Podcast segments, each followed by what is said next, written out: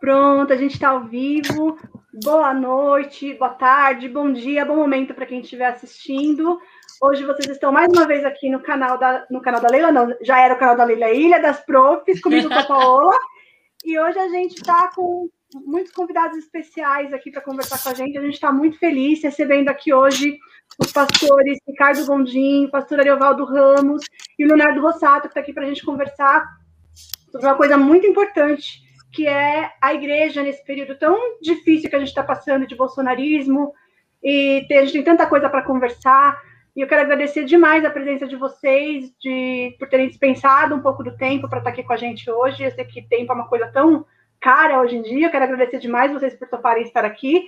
Eu vou pedir para Paola falar boa noite para o pessoal e depois cada um de vocês, sei que nem é muito necessário isso, mas cada um de vocês se apresenta aí para a gente depois, tá? Bom, boa noite, boa tarde, bom dia. Depende de qual, qual horário vocês estão assistindo aqui. É, agradeço a quem está nos acompanhando. Peço já para que quem tiver interesse em deixar aí no chat a sua pergunta para um dos nossos entrevistados de hoje, deixe a sua pergunta. Né? E, claro, uh, vamos pedir para os nossos convidados já é, começar a se apresentar. Então, eu quero começar pelo pastor Ariovaldo.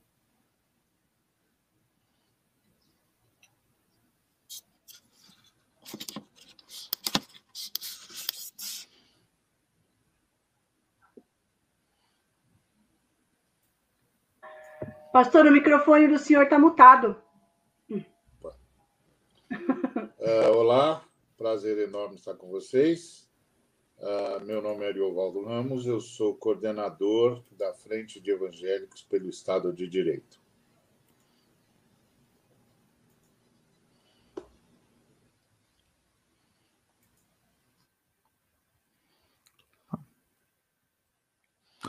Tá mutado de novo, eu acho que é o telefone. Ricardo, alguém mutou? Leonardo, pode se apresentar para nós agora?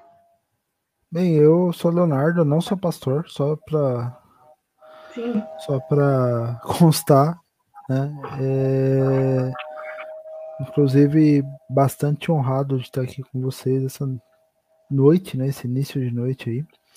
E assim, eu acho que ele caiu. acho que ele caiu. Vamos lá, pastor Ricardo, enquanto ele volta. Tá bom.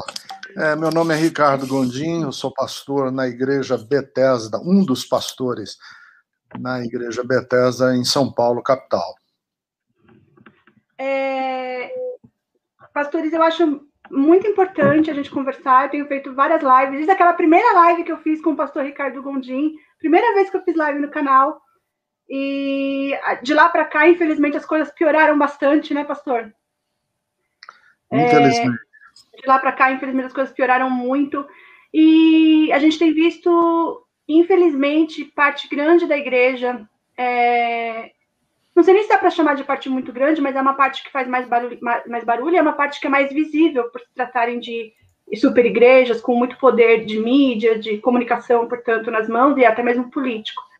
A gente tem visto muito apoio dessas pessoas ao governo do Bolsonaro, desde o início e até, agora. Infelizmente, é um núcleo, parece que é bem duro, que não vai se fazer tão fácil. A minha primeira pergunta para vocês é assim: aonde foi parar a graça? Quando que ela caiu em desuso? Porque claramente tudo isso que essas pessoas é, estão defendendo nesse momento estão bem longe do que é a graça de Cristo. Né? Onde ela foi parar e quando vocês acham que ela caiu em desuso? Vou dar honra ao pastor Ariovaldo para começar.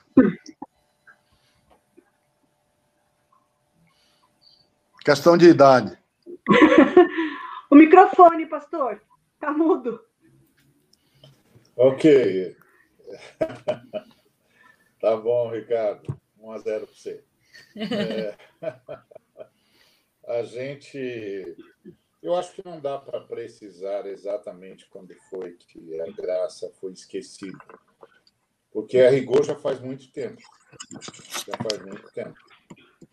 Ah, logo que a, que a igreja começou a a fazer escolhas de ordem moralista e de ordem ideológica, a graça já não estava mais presente. E isso faz muito tempo. Eu preciso lembrar que a igreja chamada evangélica colaborou e apoiou a ditadura militar. Então, isso faz muito tempo. Muito tempo. Então, isso é o quê? Isso é a década de 60, início da década de 60. Nós já tínhamos uma nós já tínhamos uma fissura dentro da igreja. Ah, essa fissura acontece quando essa igreja começa a perseguir o grupo evangélico que, que realizou o Congresso de 1962, chamado Cristo e o Futuro Revolucionário do Brasil. Ali começa a ficar claro que a igreja evangélica está indo para uma fissura. Ela vai ter uma ela vai ter uma divisão de fundo ideológico e, e, e, e a gente não tinha como imaginar para onde tudo isso, isso iria. Bom, ela é, isso foi resolvido pela força, porque a igreja evangélica ficou do lado da, da ditadura militar mas não apenas ficou do lado da ditadura militar, mas entregou as suas melhores mentes para a tortura e a morte e o exílio. E, e as marcas é, ficaram profundas. Elas não foram elas não foram expostas porque houve também um golpe dentro das igrejas evangélicas e a direita tomou o poder ao lado da, da ditadura militar. A direita deu um golpe, expulsou o que havia de mais pensante, de maior capacidade intelectual na Igreja Evangélica brasileira. Me lembro que eu fazia parte de uma denominação, a Metodista Livre, que era uma denominação que tinha uma posição à esquerda na época porque ela veio de uma ruptura que houve nos Estados Unidos no século XIX contra os escravocratas, contra os maçons e contra os ricos. Então, ela, ela se constituiu já lá nos Estados Unidos como uma igreja à esquerda. E chega no Brasil com essa visão. Era, uma, era a única, na verdade. A única. Que era contra a guerra, era contra prestar serviço militar, era contra ah, o escravismo e, e, por aí vai. E essa igreja abrigou muitos dos que foram expulsos pelos presbiterianos, pelos batistas, pela Assembleia de Deus.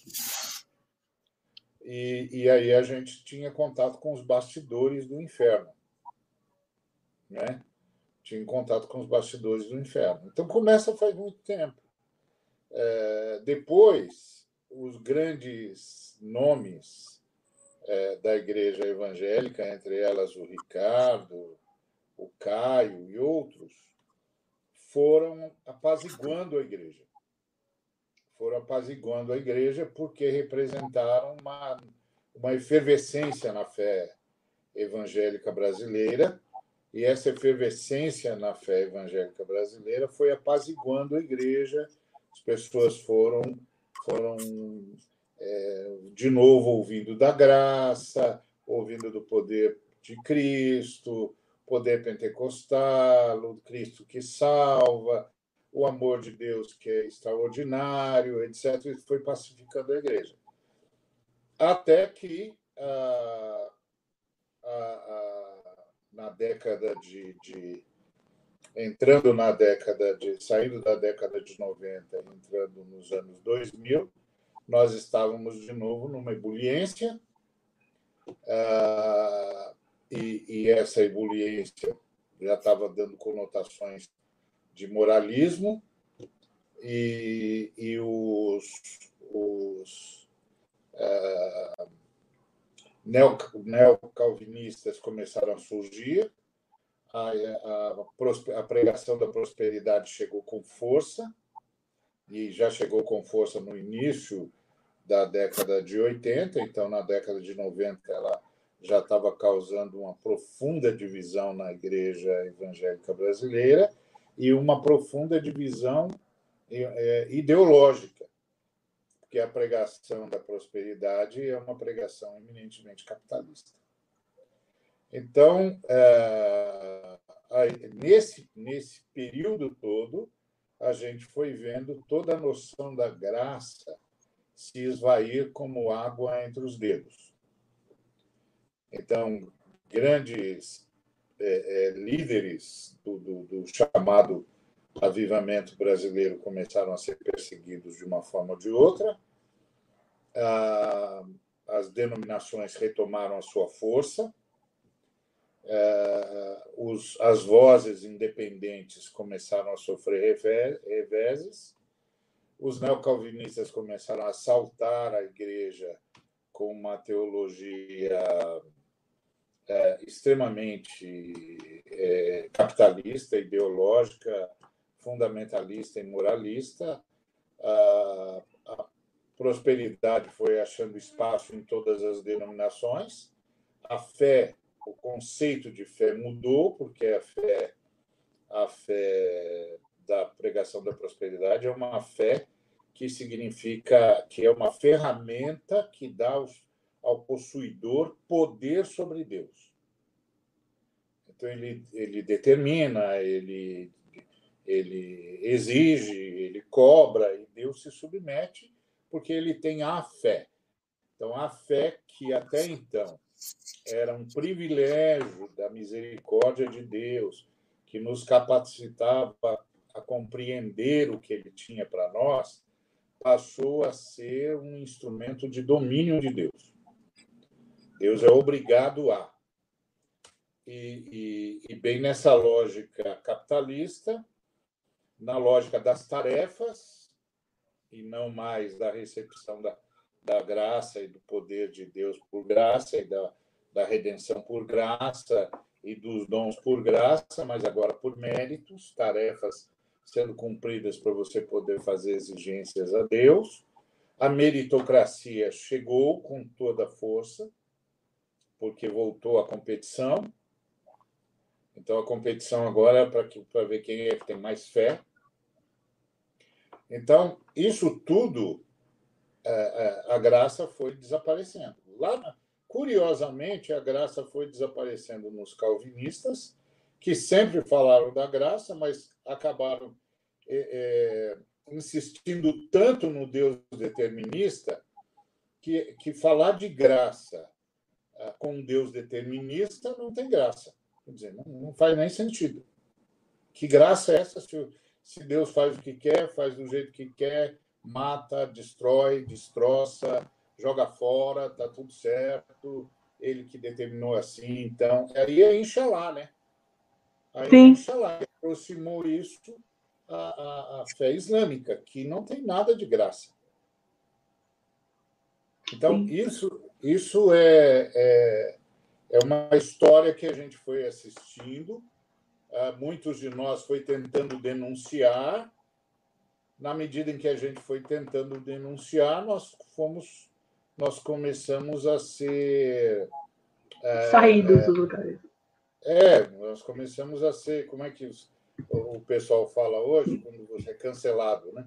É. A ser cancelados. Então, tá cancelado. Antes de virar modinha. É, antes de virar modinha, a gente começou a ser cancelado porque a graça tinha ido embora e a gente insistia em dizer que pela graça sois salvos mediante a fé.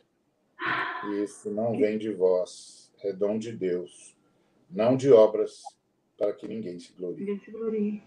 Isso, isso é desalentador. É, isso já não combinava mais com o fundamentalismo, não combinava mais com o moralismo e combinava muito menos com a meritocracia da pregação da prosperidade. Então já faz tempo, faz pelo menos o quê? 40 anos que nós estamos já lutando com isso. Agora, é, é, por causa do interregno, do, do interregno dos grandes, dos grandes pregadores que deram uma, uma acalmada na igreja, a gente parou de sentir isso, porque estavam ouvindo o Caio, ouvindo o Ricardo, ouvindo esses grandes pregadores que estavam chamando todo mundo a amar Deus acima de todas as coisas. Então, isso foi, foi arrefecendo a briga. Mas quando é, é, é, o quadro virou, acabou. Entendeu? Eu acho que eu ainda tentei, com missão na íntegra, salvar o que dava. Sim. Aguentei nove anos. Depois não aguentei mais. Pastor Ricardo. E aí? Ora, eu, eu a minha, minha leitura, é, o Ari fez um apanhado histórico muito preciso, Sim. Sim. muito pontual e muito cirúrgico. Eu quero, eu quero fazer assim uma, pelo menos uma retrospectiva sobre o ponto de vista teológico, porque me interessa muito é, denunciar que o chamado movimento evangélico, que ao contrário de muitos, eu faço uma distinção muito clara, é, que o movimento evangélico ele não é e não pode ser confundido com o protestantismo, porque ele é um ele é, ele é um, um, um espaço muito muito é, muito bem definível dentro do protestantismo. Em outras palavras, nem todos os protestantes são evangélicos. E eu acho que esse é um erro que se comete e que precisa é, de, ser, de ser corrigido, na minha opinião. E, e, e o que me interessa muito é entender um pouco, dentro do protestantismo, que o movimento evangélico nunca fez, nunca fez uma crítica contundente ao fundamentalismo. Em outras palavras, o movimento evangélico sempre procurou ser é, uma versão mais bem penteada, mais bem maquiada, mais bem, mais dialogal até, mais bem situada é, é, culturalmente, mas nunca denunciou é, as bases, as premissas é, do fundamentalismo. Então, nós estamos aqui agora lidando é, já no, nos meados de 2021, nós estamos lidando com uma, um, um, recorte do protestantismo, que a gente chama de movimento evangélico, que, que permanece né, na sua teologia é, é, muito, muito preto no branco em relação ao ser humano. Né? Nós somos é, é, é, dentro do fundamentalismo, é, é, pecador ou santo. Quer dizer, ou você tem um lado ou você tem o outro. Você não tem os vários matizes da complexidade que é ser humano, Sim. que é viver a nossa humanidade. É, é, pecado só existe um, não existe pecadinho, pecadão. É muito, quer dizer, os cortes são muito definidos. Exato. Bem maniqueído é, é santo e pecador, é, é salvo e não salvo. Quer dizer, se pensa muito dessa maneira maniqueísta dentro do movimento evangélico. Então, a habilidade, quer dizer, a habilidade não, a falta de habilidade do evangélico em dialogar, em ver o outro é, com as suas complexidades e não é, entre quem está salvo quem não está salvo, quem vai para o céu e quem vai para o inferno, a nossa incapacidade de entender que a história é também uma construção humana, ela não é só divina, que senão nós somos peões, um tablado de xadrez, que nós somos, como disse Paulo, cooperadores com Deus na construção da história. Nós ainda somos os jardineiros. E que essa história dando errado não, não, é, não, é, não é vontade nem permissiva e nem nem decisiva de Deus, é que nós não soubemos votar. E, os, e as circunstâncias sociais que levaram ao desastre que nós estamos vivendo, elas podem ser explicadas pela antropologia, pela ciência política, pela sociologia e não por uma guerra de demônios lá no céu contra anjos. Quer dizer, essa, esse maniqueísmo de dividirmos céu e terra com um corte tão preciso, não percebermos a transcendência, o sagrado de Deus dentro da imanência, que é a vida como nós conhecemos. Quer dizer, essas incapacidades do evangélico de criticar o fundamentalismo, deu no que deu. Estamos aí, no meio de, um, de, um, de, um, de uma situação trágica, não só sob o ponto de vista sanitário, econômico, social, nós, político, nós estamos numa crise de espiritualidade como eu nunca vivi na minha vida inteira. E eu imagino que quantas pessoas já viram uma decadência de uma igreja diante dos próprios olhos como essa que nós estamos vendo. É absurdo. Absurdo, é preocupante, é desanimador. Leonardo, você tem alguma colocação para fazer, alguma pergunta para fazer para os pastores? Fique à vontade.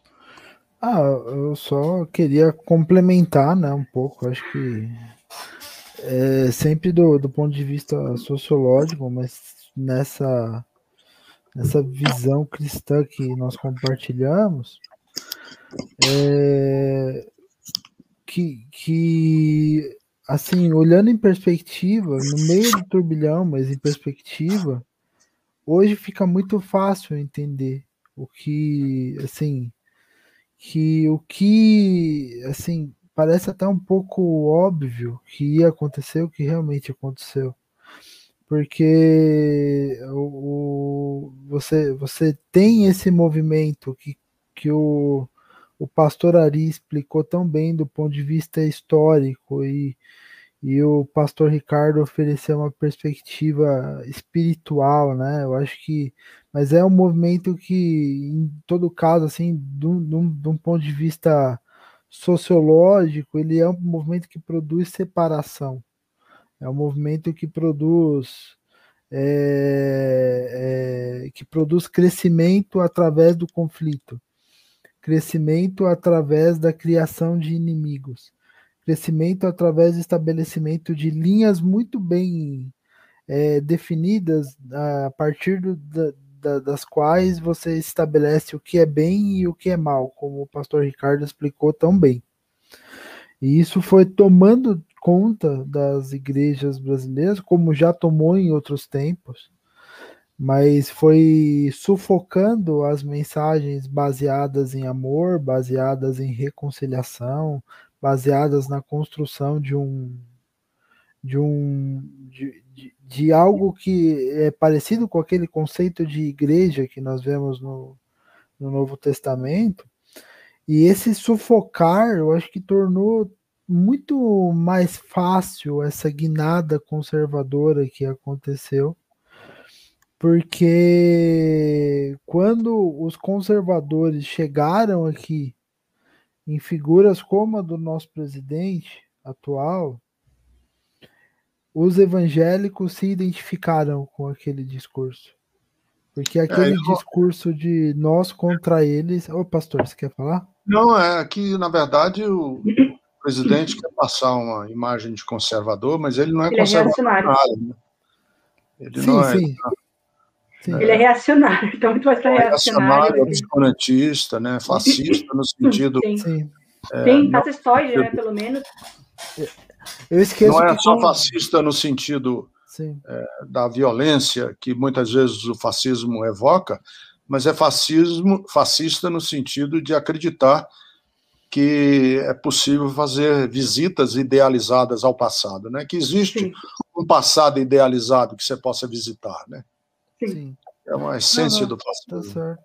Não, é, é, bem isso. Eu acho que quando eu falo de conservador, óbvio. É, é tem, como eles se identificam mesmo, é, né? É. Tem o, é, é para confundir, né? Não, porque tem o conceito, inclusive, teológico de conservador, que é diferente do, do conceito como eles se identificam, né? Mas, mas do ponto de vista político, a gente está falando de um reacionarismo, de um fascismo, de um culto à, à, à divisão a ponto de celebrar a morte dos inimigos. Então a gente está a gente tá mesmo falando desse movimento de separação que acabou sendo muito é, como que a gente pode dizer muito familiar familiar dentro da igreja da igreja evangélica ou de parte da igreja evangélica que era essa parte da igreja evangélica que ouvia todas as semanas as pregações nós contra eles as pregações maniqueístas as pregações Sim. bem contra mal e então assim acabou que, que assim óbvio a gente pode elencar um monte de outros motivos para essa aliança, inclusive motivos de conveniência. Sim. Mas acabou que, que realmente assim hoje me parece bastante óbvio que esses grupos que pregavam a divisão todos os domingos dentro da igreja, pregavam o ódio, ainda que de outras maneiras, se uniriam a alguém que politicamente ia pregar o ódio e ainda é, de forma oportunista usaria o nome de Deus para isso. Isso para mim assim hoje é bem claro e, e, é o desafio que a gente tem que superar enquanto igreja, enquanto igreja, enquanto cristãos no Brasil hoje. E puxando o gancho disso que você está falando, Leonardo Rosato, do desafio que a gente tem, é, eu sou é, confessamente sou à esquerda, estou à esquerda do espectro político, eu estou à esquerda, milito pela esquerda, esse é um canal que normalmente, né, o pessoal, a maioria das pessoas que vem aqui militam à esquerda e tal, ou mesmo não militando, tem umas ideias mais da esquerda, no mínimo progressistas, porque hoje em dia, a esquerda virou xingamento e você defender direitos humanos, você defender dignidade humana, você defender que, né, que não, não é bom bandido bom, bandido bom não é bandido morto, sabe? Assim, isso virou uma coisa de comunista, virou coisa de esquerda, virou coisa de como se fosse um xingamento. Mas aí, o Leonardo Rossato falando que esse é o nosso maior desafio. De fato, eu vejo que esse é o maior desafio que a gente tem, porque nessas grandes igrejas, que, como eu comecei lá falando com vocês, é, elas detêm muito poder de comunicação, poder político também, porque elas estão envolvidas é, é, em projetos políticos, né? Universal do Reino de Deus, tem até um livro né? é, de disputa de poder e tal, falando sobre, sobre o plano, né? disputa não, plano de poder, falando sobre o plano que eles tinham, que eles têm, né? É, um ensaio foi o Crivella no Rio de Janeiro, e a gente tem assim um, um, o próprio Silas Malafaia que assim xinga o tempo todo, e, e eles tem um discurso dentro das igrejas de criminalização mesmo, de demonização real do que é ser esquerda. Né? Tem até, até um, um, uma, uma mensagem que eles, que eles pregavam de por que um cristão não deve ser de esquerda. Eles elencam lá, acho que sete motivos, salvo engano, de que um cristão não deve ser de esquerda. A gente tem alguns absurdos cognitivos também, por exemplo, esse, esse final de semana chegou para mim um vídeo no Twitter, eu, eu vi no Twitter, de não sei se foi um pastor ou se foi um, um, um presbítero da igreja, que uma criancinha morreu na igreja, eles enterraram, fizeram um enterro, e essa pessoa teve uma visão, uma revelação de que a criança estava viva. Os pais correram para desenterrar a criança, foi na Bahia, me esqueci agora a cidade, qual é, não me lembro, mas acho que você também deve ter visto. Desenterraram a criança, levaram a criança de volta para o hospital, por óbvio, a criança estava morta.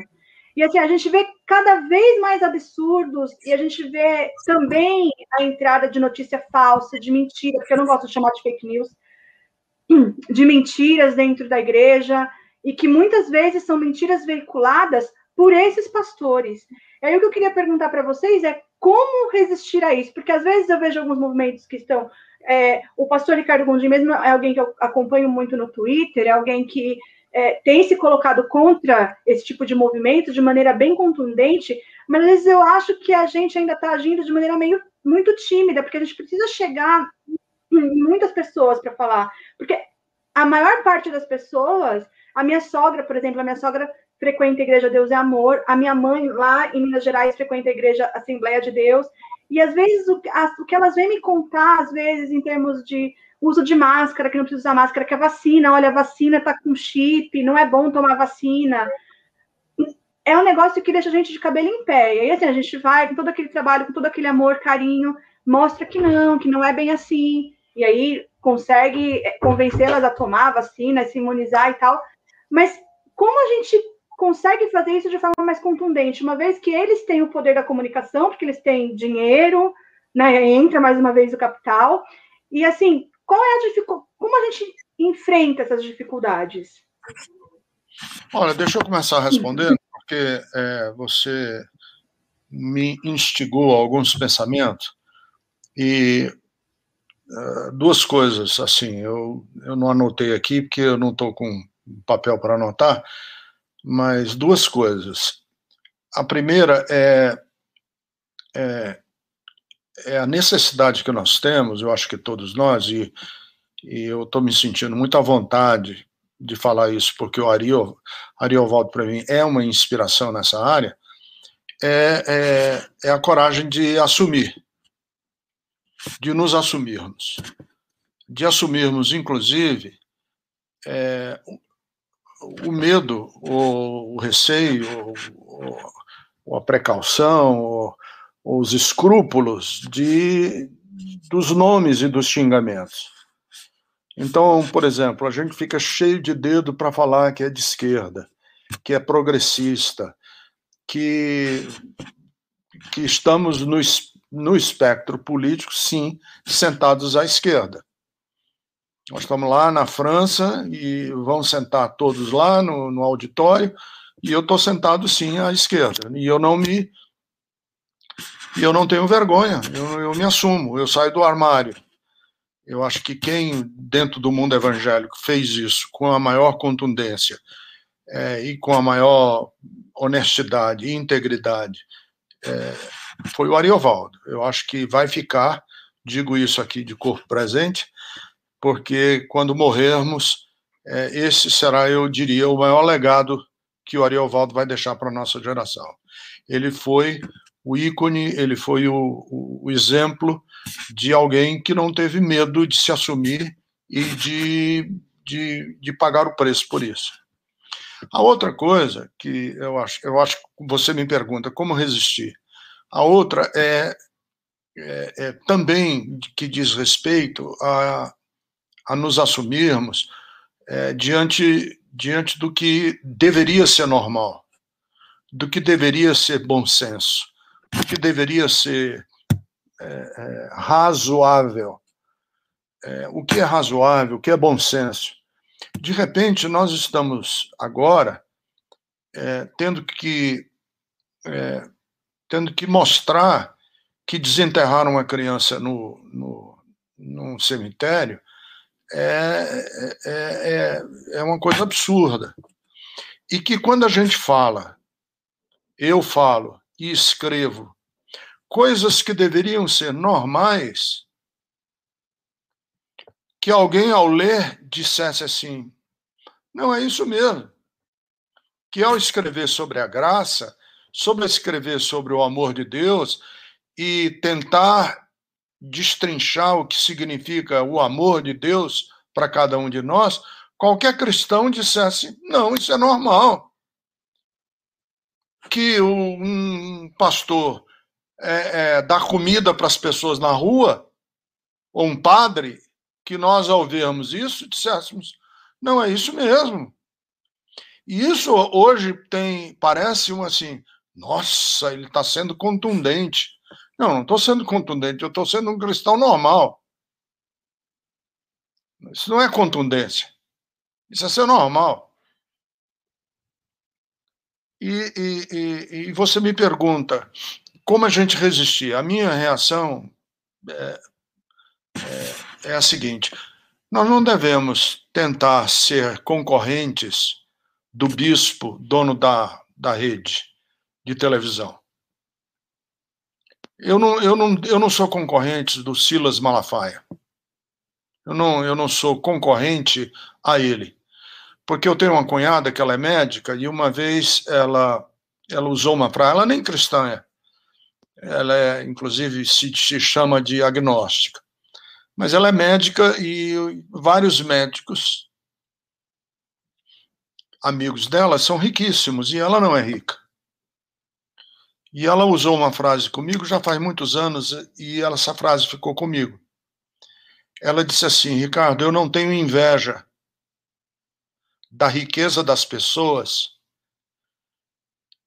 que para ter a riqueza delas eu precisasse negociar alguns dos meus valores.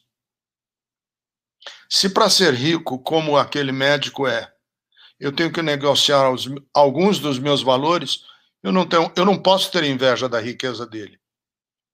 Então, eu não tenho inveja é, é, da repercussão, do, do alcance, dos milhões de seguidores que o Malafaia tem. Por quê? Porque eu não estou disposto a fazer o que ele faz. Porque eu não estou disposto a jogar com as, com, com as armas que ele joga. As minhas são outras. Os meus valores são outros. Então, eu acho que o que nós temos fazer frente a isso aí é o seguinte: é o que Jesus fez. Não gritou nas praças, não foi concorrente de Anás e Caifás, foi pregar lá na Galiléia, longe pra caramba de onde estava o templo, foi fazer ali o que ele tinha que fazer com integridade, com honestidade, com sinceridade de alma, e os outros que se explodam. Eu vou, se eles estão tendo sucesso, se são bilionários, se sobe a rampa do Planalto com o presidente, se estão hoje fazendo a cabeça da maioria e dos milhões, façam. Eu vou seguir aqui a minha caminhada com o que sei, com os parceiros que tem, na pobreza, é, sem, sem brilho, mas sendo honesto comigo, com o meu Deus e com os meus parceiros. Isso é que importa. Pastor Ariovaldo. É, bom, eu, eu, acho que o que o Ricardo falou é, é decisivo em relação às várias disputas que estão acontecendo entre nós. Agora, em, em relação a esse tipo de fenômeno que você descreveu, ah, tipo, Deus me falou que a criança está viva, é, e os pais saem desesperados para desenterrar a criança, para ouvir o Muito triste que é, chega a ser é, de, de, um desrespeito. É cruel, né? Cruel. É, uma crueldade indescritível. Mas o, o professor Edin Abumansur, ele tem uma tese, ele divide a igreja evangélica em dois grupos. O grupo que diz que Deus falou e o grupo que diz que Deus ainda fala. É uma parece uma uma divisão simplista, mas uh, só à primeira vista. De fato, quando você vai analisar a tese do Edin, você percebe que ele é, sintetizou uma, uma diferença profunda que deve ser que deve ser comum a várias expressões de fé, não apenas a fé cristã evangélica que é essa coisa do mistério, o mistério de Deus. É, Deus é um mistério, não há a menor dúvida. É, crer em Deus é um mistério. É quase é, é, impressionante pensar que, que 95% da humanidade crê crê no transcendente das suas várias formas. Sim. É impressionante.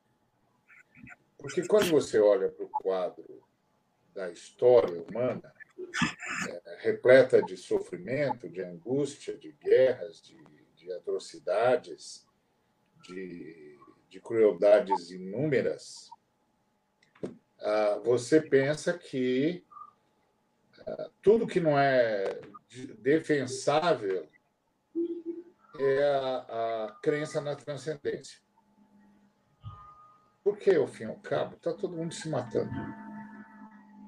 E se tem alguém no universo é... qual é o grande significado disso tudo?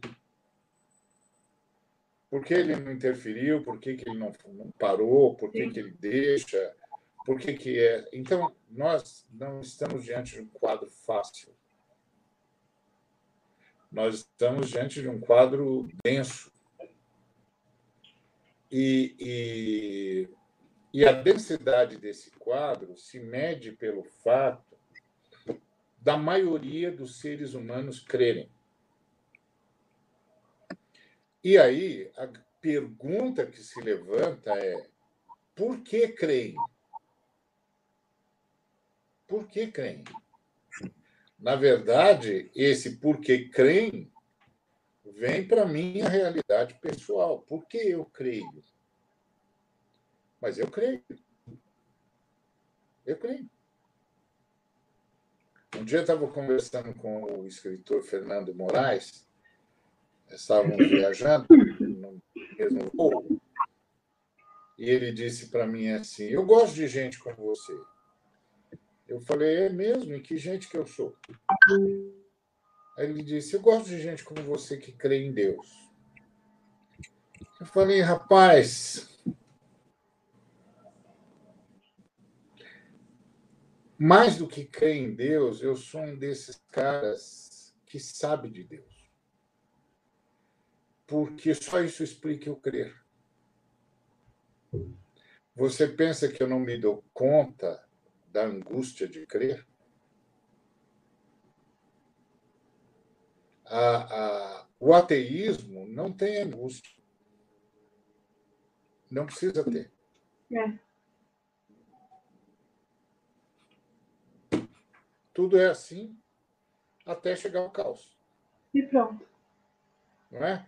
Me lembro que uma vez eu estava falando com um cientista e ele falou para mim assim: ah, eu queria falar com o senhor sobre, sobre evolução, mas com, com gente como o senhor, não dá nem para falar sobre isso, né?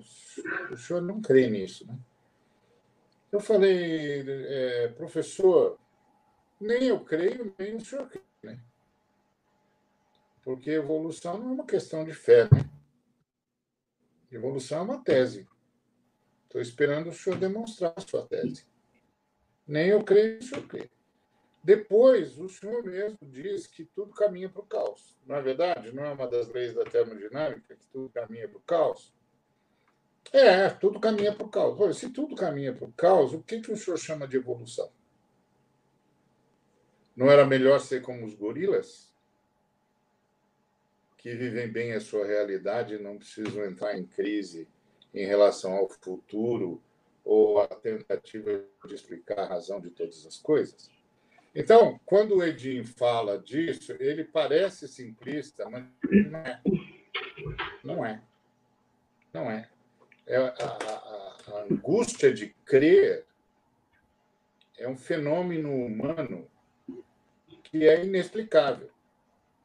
Sim inexplicável. Não é? O cara pode dizer, ah, é porque eles não sabiam, não sabiam explicar os fenômenos do espaço, do Sol. É, mas hoje sabe e crê do mesmo jeito. Hoje sabe, sabe muito e crê do mesmo jeito. E crê cada vez mais. É um fenômeno misterioso.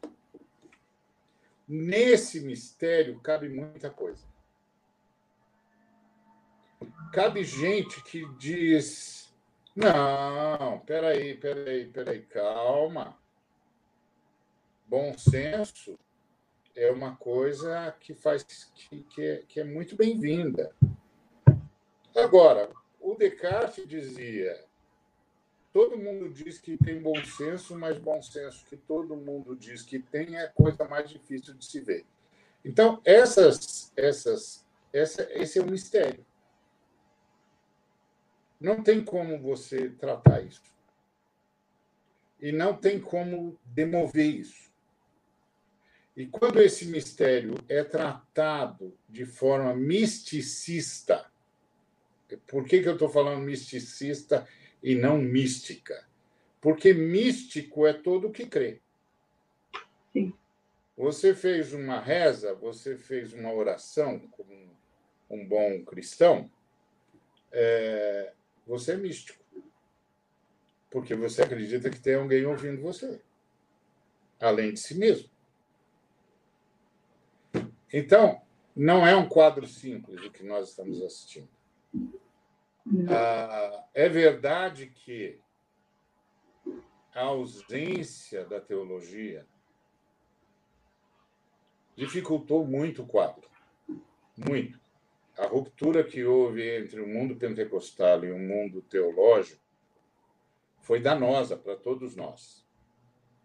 Foi danoso para os pentecostais porque ficaram à deriva. Ficaram à deriva do misticismo. Foi danoso para os teólogos porque perderam o contato com o povo. Porque o povo crê. O povo crê que Deus fala ainda. E, e, e isso é, é, é muito complexo, muito difícil. Eu não sei se tem resposta para a sua pergunta. Eu fiz toda essa volta para dizer para você que eu não sei se tem resposta para a sua pergunta. Eu não sei se é possível demover um ser humano. Não sei.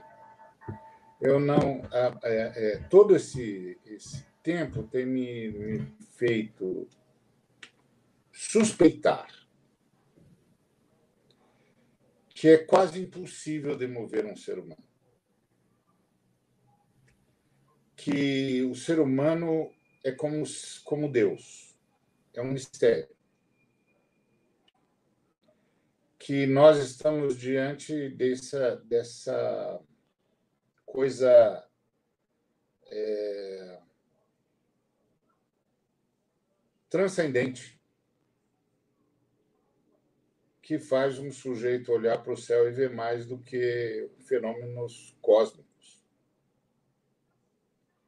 Que faz o cara fazer poesia. Que faz o cara construir verdadeiras obras-primas. Pegar um pincel e dar vida para uma tela. Nós estamos diante de um mistério o mistério da existência. É muito difícil lidar com isso.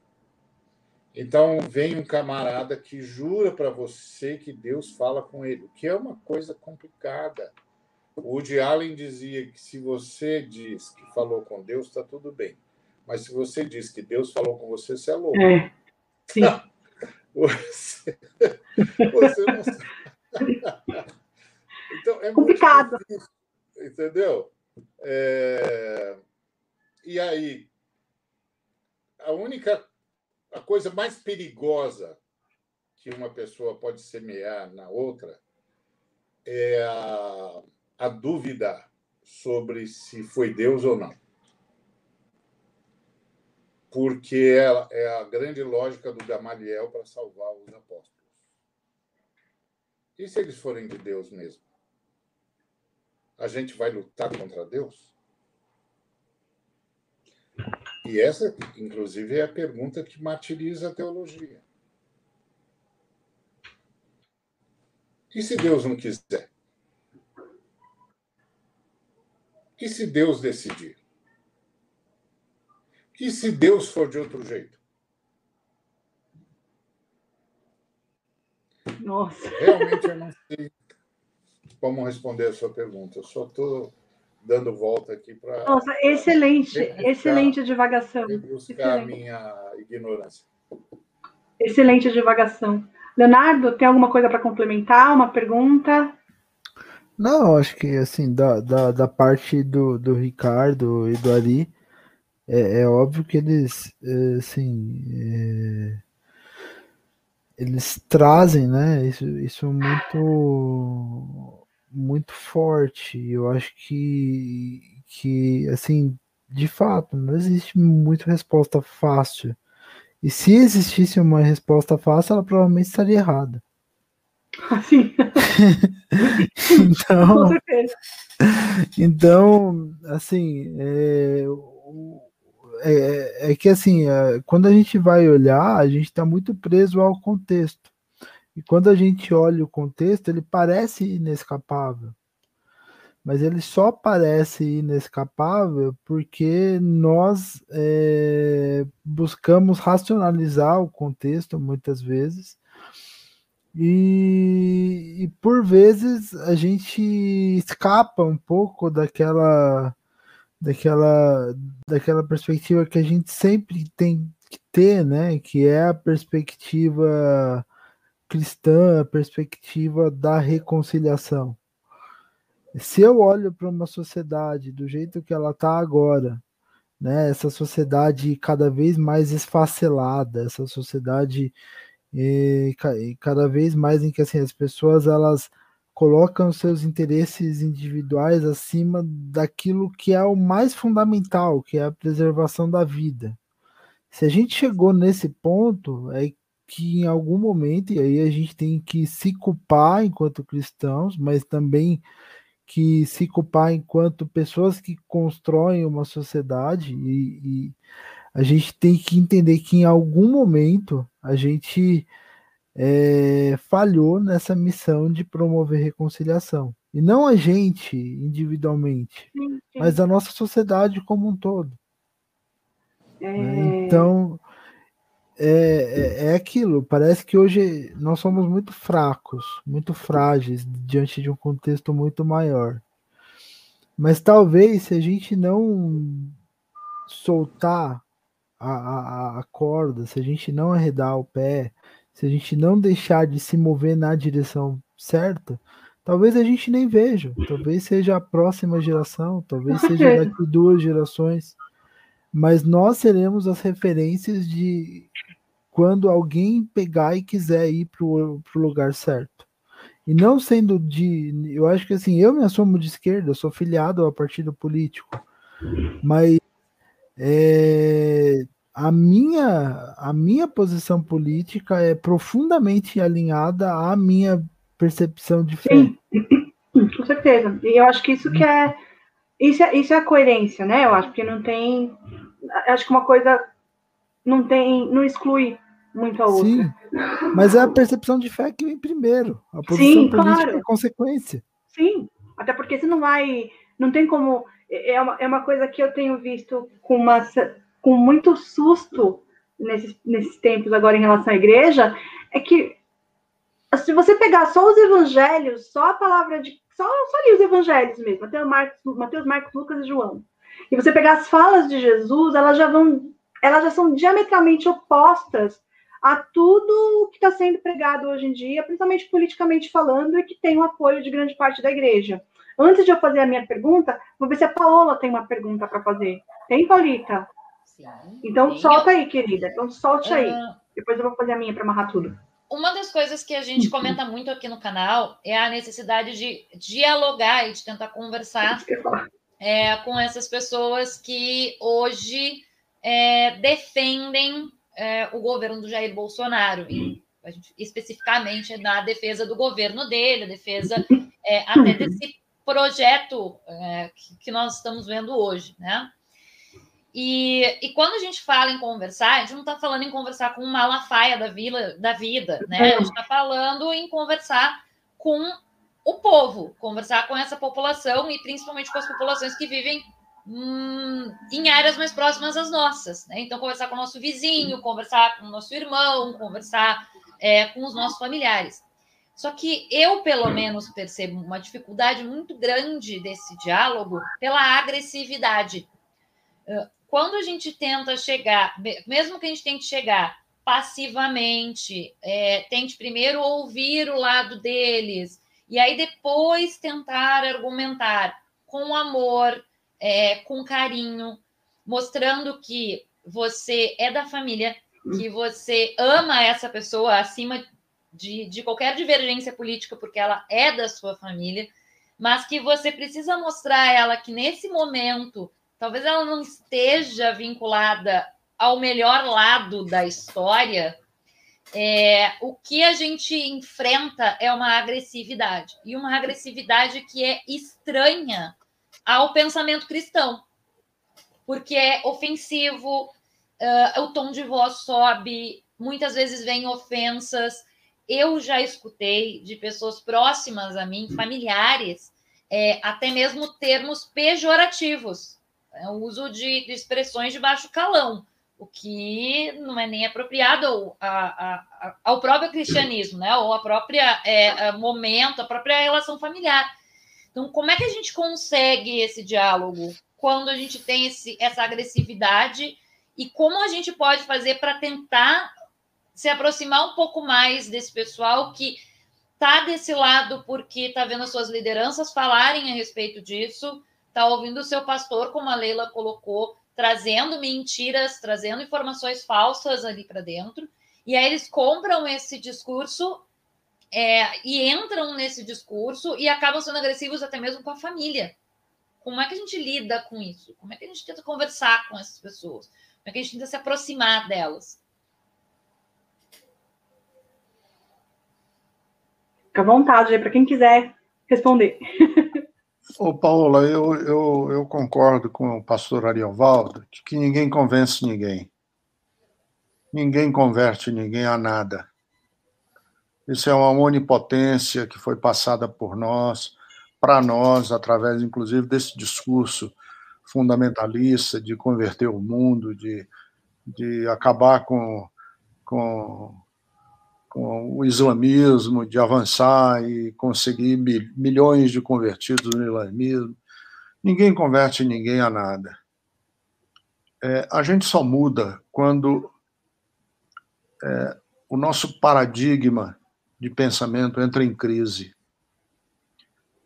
O paradigma da gente é, é pode entrar em crise é, por, uma, por uma revelação especial de Deus, como aconteceu com Paulo.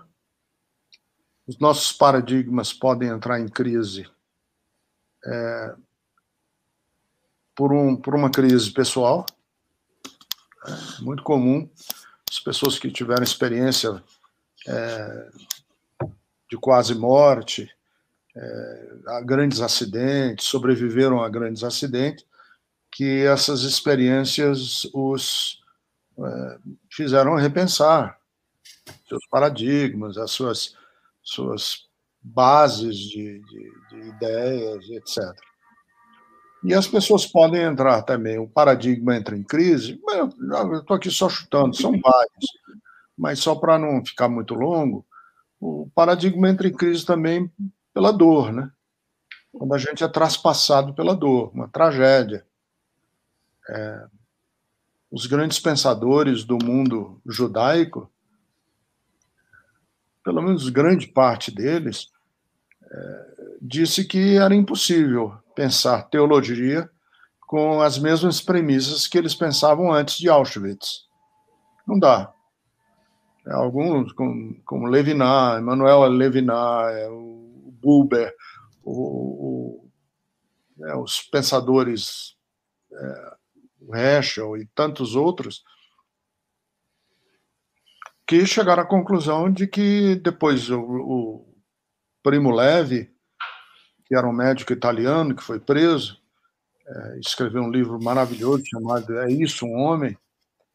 É impossível pensar é, com as mesmas categorias depois que você, o seu povo, é traspassado por uma grande tragédia.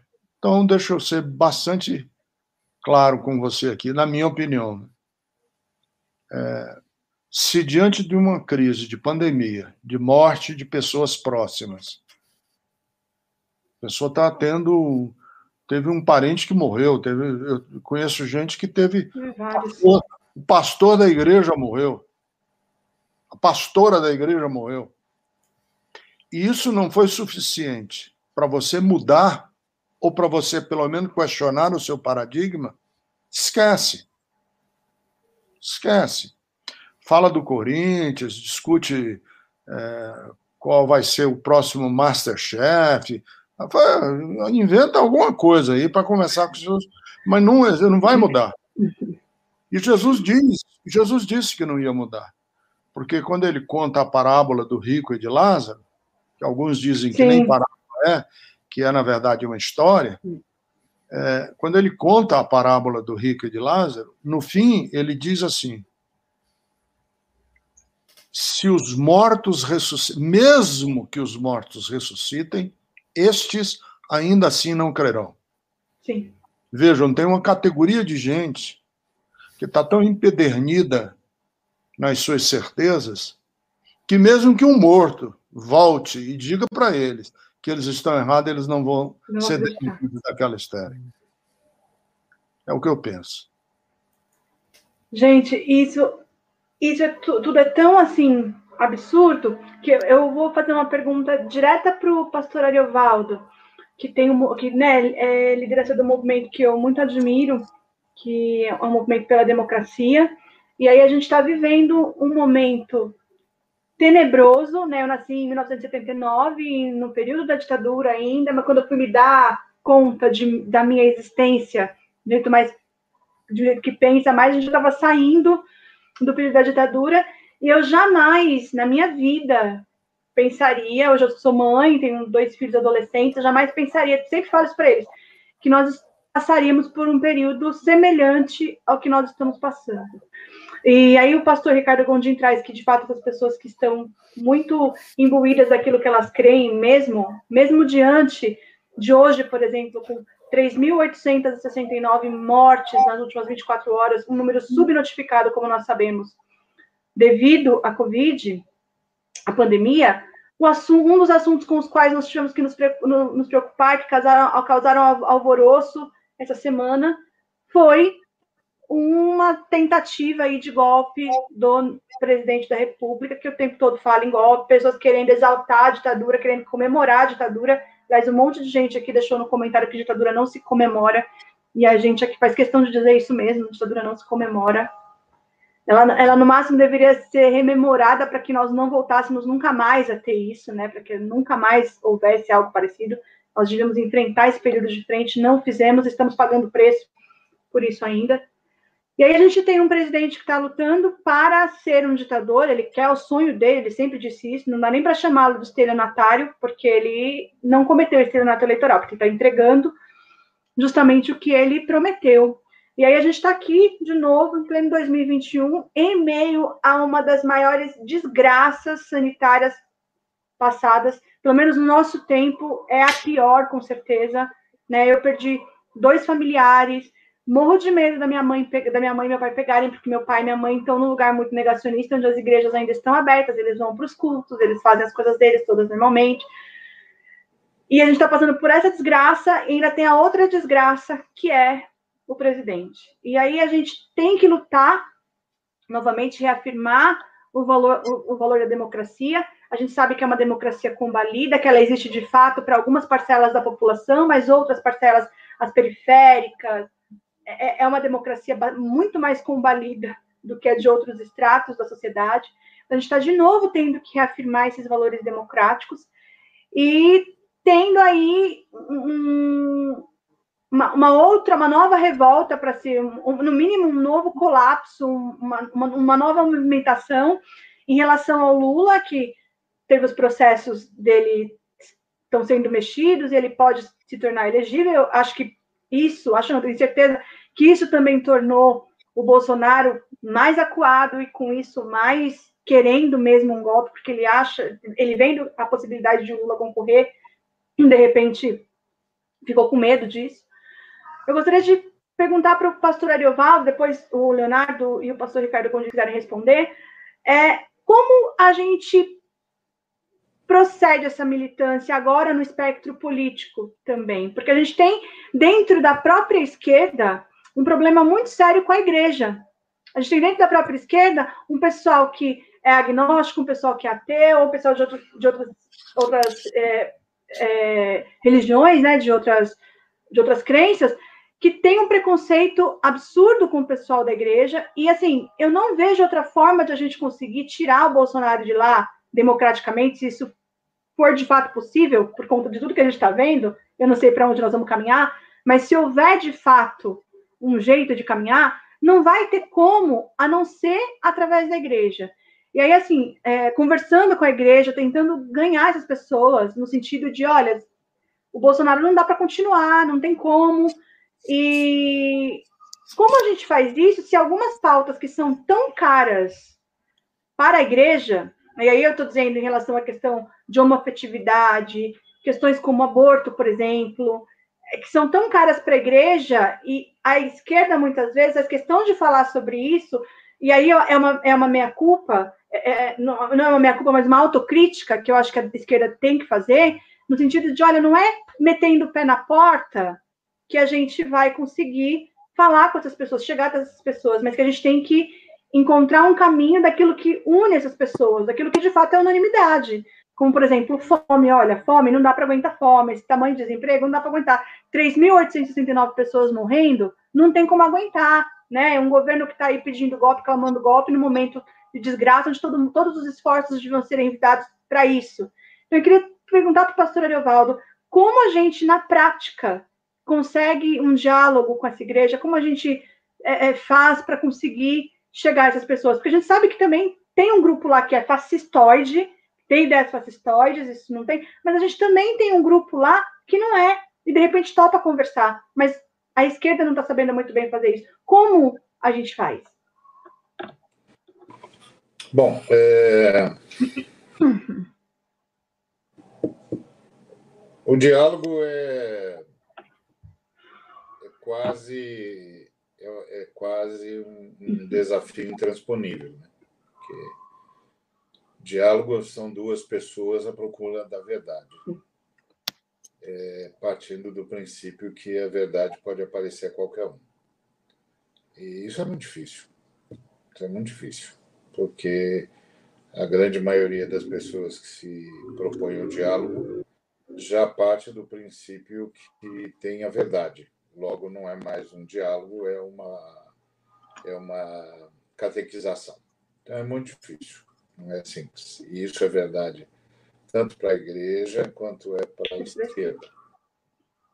Então, são sempre dois encontros de, de dois catequistas, cada um de um lado. Então, é, é muito complicado. Agora, a esquerda não tem muita opção, porque o Brasil é religioso. Sim. O brasileiro, a brasileira é religioso. É, ou é romano, ou é ou é evangélico, ou é de matriz africana, ou é kardecista, ou é judeu, ou é islâmico, ou é de N, N confissões esotéricas, pregações esotéricas, mas é raro você encontrar um brasileiro, uma brasileira que não acredite em alguma coisa. Sim. Tá certo? Que, que, que jura que não acredita em nada, mas a primeira coisa que pergunta para você é qual é o seu signo. É. Então, você, aí você diz, ah, brincou. então, é, é, é, não dá para conversar com esse povo sem ter essa noção de religião. Então, acho que essa é a Sim. primeira coisa que a esquerda vai ter de aprender e agora vai aprender forçosamente. Sim. É, e está aprendendo, está aprendendo da pior forma. Da pior forma. Eu lembro que quando eu voltei da, da, da Venezuela já faz tempo, né? eram, eram os idos de 2000 e 2006, mais ou menos, 2007. E, e o, o Brasil, de fato, fez uma entrevista comigo. E eu disse que o Brasil estava caminhando para o conservadorismo atroz, e disse que o que a esquerda nunca acreditou que aconteceria, que é a, o povo sair para a rua para defender a direita, iria acontecer, não porque a direita iria granjear multidões, mas porque os pastores e os padres fariam isso. É, eles não acreditaram em mim, nem publicaram a minha entrevista, acharam que eu estava delirando, justamente porque eles me trataram com essa lógica de que é um Sim. pastor, né? Exatamente. então, os pastores não sabem nada. Lamentavelmente, eu estava certo, eu queria estar errado mesmo. Eu queria estar dizendo, é, vocês estavam certos, eu errei, né? mas eu acertei. Aconteceu isso mesmo. E, e aí, eu, naquele momento, eu percebi que a esquerda não tinha nenhuma simpatia com, com uma perspectiva que não fosse é, ateia. E, e mesmo e, e, assim, uh, cometendo o, o, o equívoco de achar que ateísmo não é religião. Porque qualquer, qualquer definição sobre Deus é religiosa. Sim. Isso, é, é, isso aí é uma definição sobre Deus? É, Deus não existe. Bom, então isso é religião. Porque se ele não existisse, não podia ser nomeado. Então, se ele é nomeável, tem alguma coisa que todo mundo está nomeando. Como não existe o que todo mundo está nomeando? Por isso, a única possível é, é postura intelectual nesse sentido seria o agnosticismo, que é não, Sim. não faço afirmação nenhuma sobre Deus, não sei. Sim, eu também. Estou trabalhando com a hipótese de que ele exista ou estou trabalhando com a hipótese de que ele não existe. Que ele não exista. Ético, eu não sei, não sei se ele existe, se ele não existe e tal. Agora, qualquer afirmação sobre Deus é, é, é teológica, é, é, religiosa, por definição. Né? É, até porque a, a luta da teologia não é com a existência de Deus, é com, com a, o ser de Deus, o ethos de Deus. Deus é. Existir é, é por definição, um ato de criação. É, Para existir, tem de ser criado. Então, nós estamos falando de um ser que é. Portanto, está numa categoria anterior à existência. É, então, tudo isso é muito. É, Tilly, que já dizia isso, é, tentou pelo menos dizer isso. É, isso é uma categoria complexa. Então, é, a esquerda vai ter de aprender que existe um grupo majoritário nesse país que crê. Eu me lembro, eu tenho um, um amigo que era da mesma missão que eu, José Adriano Filho, é, um grande é, é, escolar em Novo Testamento, e uma vez ele me mandou uma aluna dele, que ele acompanhava o doutorado dela, que era uma francesa. E eu disse, você está me mandando por quê? Falei, ah, porque ela quer saber sobre essa coisa da crença em Deus no Brasil. E eu, eu falei, ah, vou mandar você para o Ari, porque a Ari é que anda nesses, nessas praias aí. Aí é, é, ela dizia que para ela era assustador o quantas vezes ela ouvia o nome de Deus no Brasil. Que ela vinha da França, onde o nome Deus não era quase mencionado, mas que aqui, não importa quem, estava dizendo se Deus quiser, queira Deus. É. Deus te abençoe. Deus te abençoe. Vai com Deus, vai com Deus. Vai com Deus. Então, é, é, eu falava, pois é, esse aqui é um país religioso. Místico, religioso. Aqui é, é, nós estamos abaixo do Equador. Por algum motivo inexplicável, abaixo do Equador, há uma sensação mística incontrolável incontrolável. E aqui é o máximo dela. Então, esse é um fato. Isso é um fato. É... Então, a esquerda vai ter de se adaptar a isso. Agora, a esquerda não tem só esse problema. A esquerda tem um problema com religião ah, por, por questões europeias, por, por toda essa crise, essa crise ateia é, do marxismo mais de Engels do que de Marx, na verdade. É, e, mas a, a, esquerda também tem um grande problema de que a esquerda não leu a escravização no Brasil. A esquerda não leu a escravização. Então, a esquerda não se deu conta de que, enquanto Marx e Engels estavam falando de proletário ou proletariado, aqui no Brasil, o chamado proletário era propriedade do, do, Sim, do patrão. Escravizado. Era escravizado. Estava tava no balanço. Sim. Então, o proletariado não existia. O que existia era o escravizado. E a esquerda nunca se deu conta disso. E a esquerda nunca se deu conta do que é que quatro séculos de escravização faz com um povo. Seja o povo que foi escravizado, seja o povo que escravizou. Sim. O povo que foi escravizado é, quer se reencontrar como ser humano, porque foi treinado ao servilismo por quatro séculos quatro Exatamente. séculos de servilismo. Isso foi passado de geração em geração, inclusive o servilismo era condição para sobreviver. De outro lado, o escravizador não consegue não se ver escravizando.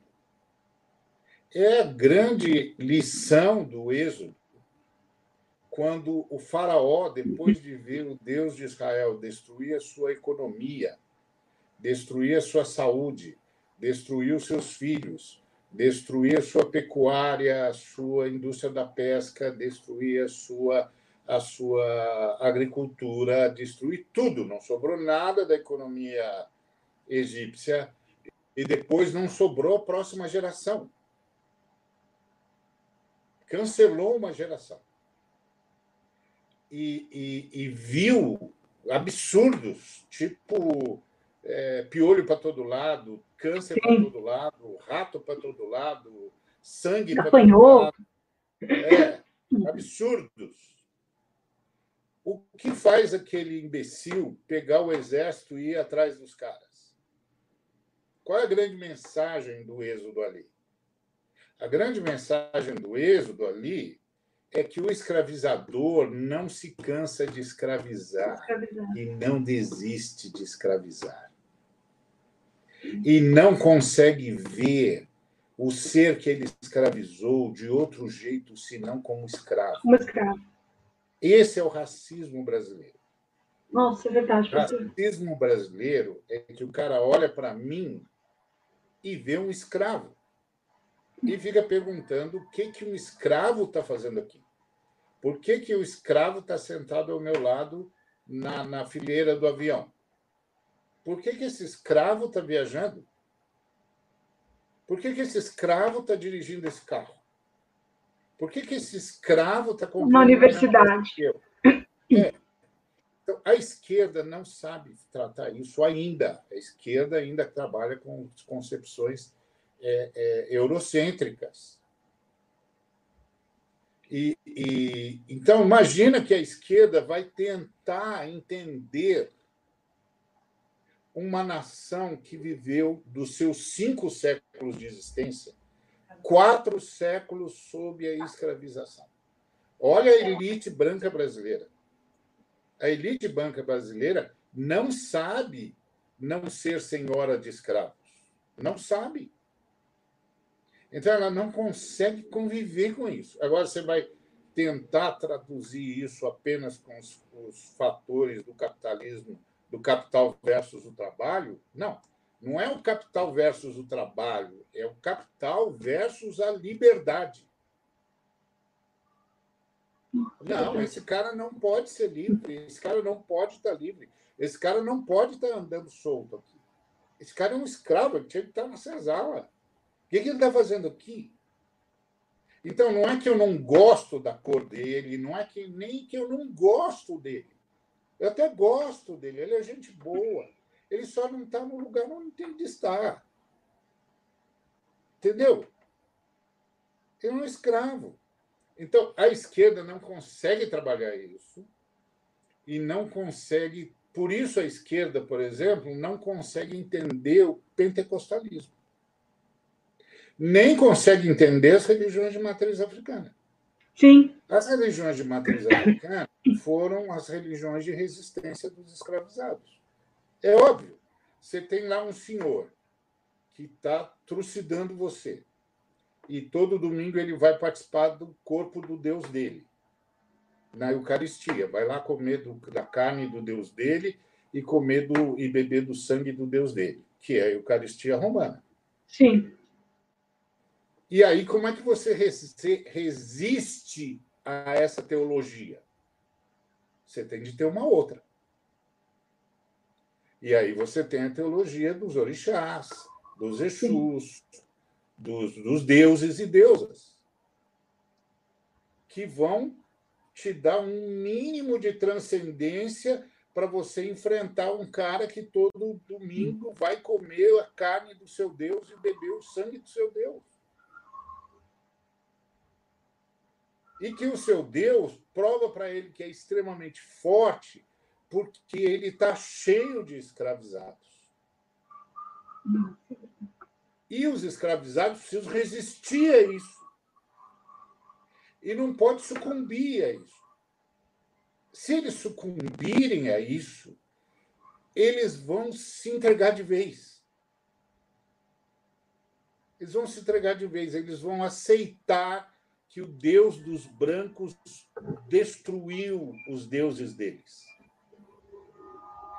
Isso não aconteceu, por exemplo, nos Estados Unidos, por causa da fé ah, que falava muito do êxodo, que falava muito de libertação. A fé protestante é uma fé mais libertária do que a fé romana. A fé romana treina vassalos. A fé protestante treina líderes. Então, a fé, a fé romana adora a Sexta-feira da Paixão. A fé protestante se sustenta no Domingo da Ressurreição. Sim. É claro que essas pregações vão gerar gente diferente. É claro. E, e aí esse foi esse protestantismo que foi dando aos negros americanos aquela noção de que peraí, peraí, peraí, peraí, peraí. Não, então Jesus Cristo não concorda com vocês. Até porque o protestante não tem essa relação é, é, sacrificial com Deus. O romano tem. O romano tem. Porque o romano vai toda toda missa comer a carne do seu Deus e beber o sangue do seu Deus. Os protestantes não. Os protestantes dizem: não, não, não, não. Não, a morte expiatória do Cristo foi de uma vez por todas. Aqui é memorial. Aqui é para lembrar como, como Deus desceu da glória para vir estar com os seres humanos, para libertar os seres humanos. Então, é outra mensagem. Não é à toa que a teologia da libertação é de origem protestante. Foi assumida pelos romanos, principalmente Sim. pelos latinos, mas é de origem protestante. Uma fé que come a carne do seu Deus e bebe o sangue do seu Deus não consegue ter uma perspectiva libertária. Mais uma, uma fé que apregoa que o seu Deus veio para libertar e que num ato só ele fez isso por toda a eternidade, vai dizer outra coisa. E vai produzir uma outra pessoa. Então, a, a, a esquerda não consegue entender isso. A esquerda não consegue entender a formação da brasilidade. Como esse negócio chamado Brasil aconteceu. São quatro séculos de luta, de escravização, onde a, a fé foi decisiva tanto a fé para manter a escravização, porque foi a fé romana que manteve a escravização. Sim, deu aval, né? Deu aval. Quanto para lutar contra a escravização. E, e por isso a esquerda não consegue entender o pentecostalismo. Porque o pentecostalismo é um fenômeno negro e é um fenômeno libertário. Então, no, o pentecostalismo conseguiu intuitivamente recuperar a dignidade do escravizado. Porque, de repente, o escravizado é filho de Deus, filha de Deus, fala com Deus, Deus fala com ele, recupera a sua dignidade como pessoa, transcende do poder dos orixás sobre ele, porque debaixo dos orixás ele era, ele tinha uma religião que se opunha à religião do senhor de escravos, mas uma religião onde ele era possuído. E agora os pentecostais o chamam para uma fé onde ele é empoderado. Os caras nunca vão entender isso. Você não sabe o que é você ser descendente de escravo. E ser ensinado desde criança a, a, a ficar olhando para o chão. Porque se você levantar os olhos, o branco vai bater em você. Então você é ensinado a, a olhar para o chão. E aí você entra numa igreja e você vai para a igreja dos seus ancestrais, para a fé dos seus ancestrais. A fé dos seus ancestrais foi essencial para você ficar vivo durante a escravização, mas não ajuda você a enfrentar os brancos. Porque você continua um processo ou um manifestado, como, como você quer, não importa o que você diz. Eu vim de lá, eu sei do que eu estou falando. Você sai e você continua sendo um sujeito sem consciência. O que foi que você fez? O que, que você falou? Ah, não sei, não sei, não sei. Aí você encontra os pentecostais. E os pentecostais dizem: não, você precisa conhecer o Espírito Santo. Você não conhece o Espírito Santo? Não. Ah, Espírito Santo empodera a gente. Enche a gente de dons. E você nunca perde a consciência, pelo contrário, você fica cada vez mais lúcido. E os seus dons explodem. Toda a sua capacidade vem para fora. Você precisa do Espírito Santo. Pronto. A esquerda nunca vai entender isso, porque a esquerda não sabe o que é escravização. Entendeu?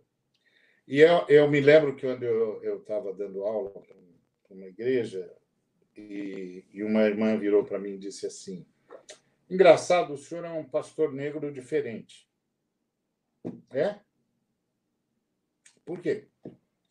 Assim, porque os outros pastores negros se ressentem, assim, eles ficam meio sem jeito, eles ficam, assim, acuados, tal. O senhor não, né? O senhor entra e, e, e o senhor entra e sai do mesmo jeito, não está nem aí com o que está acontecendo. Se gostou, gostou, não gostou, o senhor vai, vai, vai sacode os ombros e vai embora. Por quê? o senhor não, não, não tem a mesma história? Eu falei assim, ó, oh, minha senhora, vou contar uma história para a senhora. Eu sou descendente de escravos também. Mas meu pai, que é filho de uma mulher que ainda viveu uma parte da vida dela sob a escravização e que, que foi vítima de um estupro e nasceu desse, meu pai nasceu desse estupro. Um dia meu pai tinha 13 anos. E o pai senhor dele ou senhor pai dele, não fazia a menor diferença, que era um brutamontes, um, um desses fazendeiros que fazem o que querem, os coronéis da Bahia, é... e que meu pai estava lá com 13 anos, ele nunca foi para a escola, não sabia ler nada, não sabia escrever, nada, nada, nada, nada. Era filho do coronel, mas isso e nada era a mesma coisa.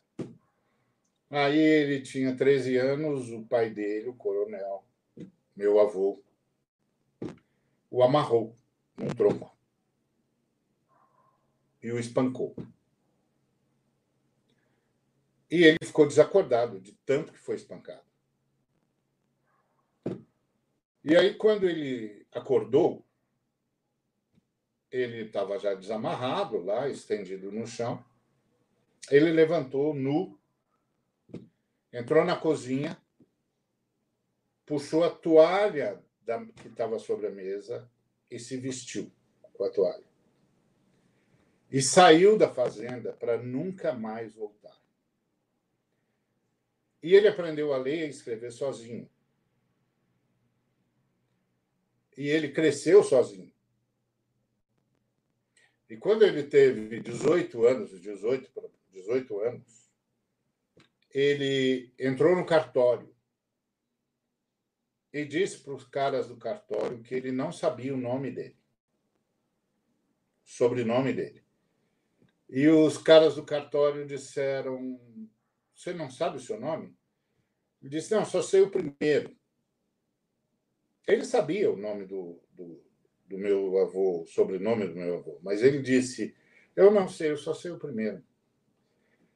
Ah, bom, então vamos, vamos criar um nome para você. E era época, era uma época como essa, Domingo de Ramos. Ou estava chegando, ou estava passando o Domingo de Ramos. E aí ele disse: põe aí Ramos dos Santos. E o cara pôs. E pela primeira vez ele teve uma certidão de nascimento, nome e sobrenome que ele inventou. E, curiosamente, nem eu nem minhas irmãs sabemos o nome do meu avô, nem o sobrenome do meu avô. E um dia, eu, já convertido, já universitário, já cheio de, de, de, de conhecimento, cheguei para o meu pai e disse: Pai, dá o nome da nossa família para a gente saber nossa genealogia, essa converseira toda. Ele puxou a carteira de identidade dele e disse: Esse aqui é o nosso nome. A gente nunca vai carregar o nome do opressor. Esse aqui é o nosso nome. O nosso nome é a nossa liberdade. Eu aprendi isso. Foi o que eu disse para a irmã. Então, irmã, eu aprendi isso. Naquele dia, meu pai me alforriou. Naquele dia, meu pai contou para mim o que ninguém tinha contado sobre a escravização no Brasil. A esquerda não vai entender isso. Quando a esquerda europeia vai entender isso? Quando? Aí vai, vai tentar dialogar com os pentecostais, eles nunca vão entender a importância dos pentecostais. Por que, que o, o, o, a teologia da libertação optou pelos pobres e os pobres optaram pelos pentecostais? Porque a teologia da libertação tratou os pobres como proletários que teoricamente são mesmo. Mas os pobres sabiam que eram escravizados. Não eram proletários. Proletário é um luxo europeu. A gente é escravizado. A gente precisa de nome. A gente precisa de dignidade primeiro a gente precisa de emancipação, a gente precisa voltar a levantar a cabeça e a parar de olhar para o chão. Então, isso a esquerda não consegue entender. Você tenta falar, mas a esquerda também é branca. A esquerda é o intelectual orgânico do Gramsci. Mas é branca. Também cresceu vendo escravo é muito basilar a nossa questão, né? É no, a, o nosso problema é muito basilar, tem que voltar muito, tem que enfrentar é. de frente primeiro aquilo que vem lá e que a gente nunca enfrentou, na verdade, né? Tem de ir na base. Foi o que, que Deus fez no Êxodo sim. lá. O Êxodo é uma história extraordinária. Sim, sim. Mesmo que, que se o Êxodo for um, um, absolutamente verídico, uma, uma saga, o Êxodo é uma história extraordinária de libertação.